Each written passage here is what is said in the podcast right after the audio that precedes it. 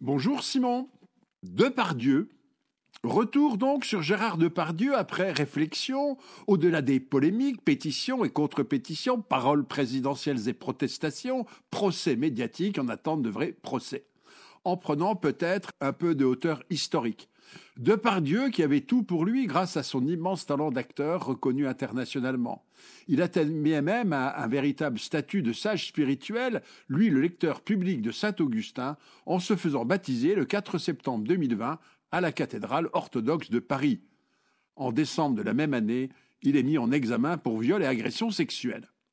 Doit-on rappeler que Depardieu avait 20 ans en 1968 avec ses slogans célèbres, il est interdit d'interdire, jouissez sans entrave, et ses refus de la morale des limites de la retenue, avec au contraire l'appel à la libération de toutes les pulsions, même pédophiles, l'expérimentation de tout et n'importe quoi, à condition que cela procure du plaisir individuel, de la jouissance, y compris celle de l'esprit, grâce à la transgression provocatrice de tous les tabous qui fondaient notre civilisation.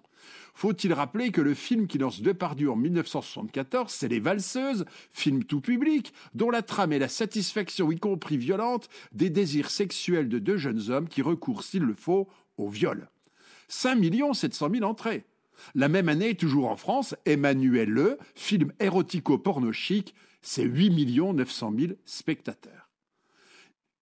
Oui, car le cinéma montre des corps en mouvement, des corps désirables et incite à la consommation sexuelle en valorisant les appétits libidineux, notamment des mâles, en réalisant sur l'écran toutes sortes de fantasmes.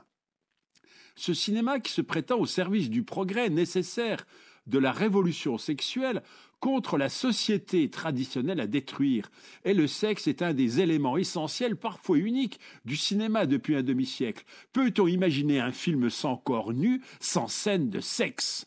Bien des actrices témoignent aujourd'hui de leur malaise lors du tournage de ces scènes, car les temps semblent avoir changé, on écoute désormais, et à juste titre, les souffrances des femmes et des enfants victimes de violences sexuelles, mais peut-on déboulonner de par Dieu sans mettre en question l'esprit de mai 68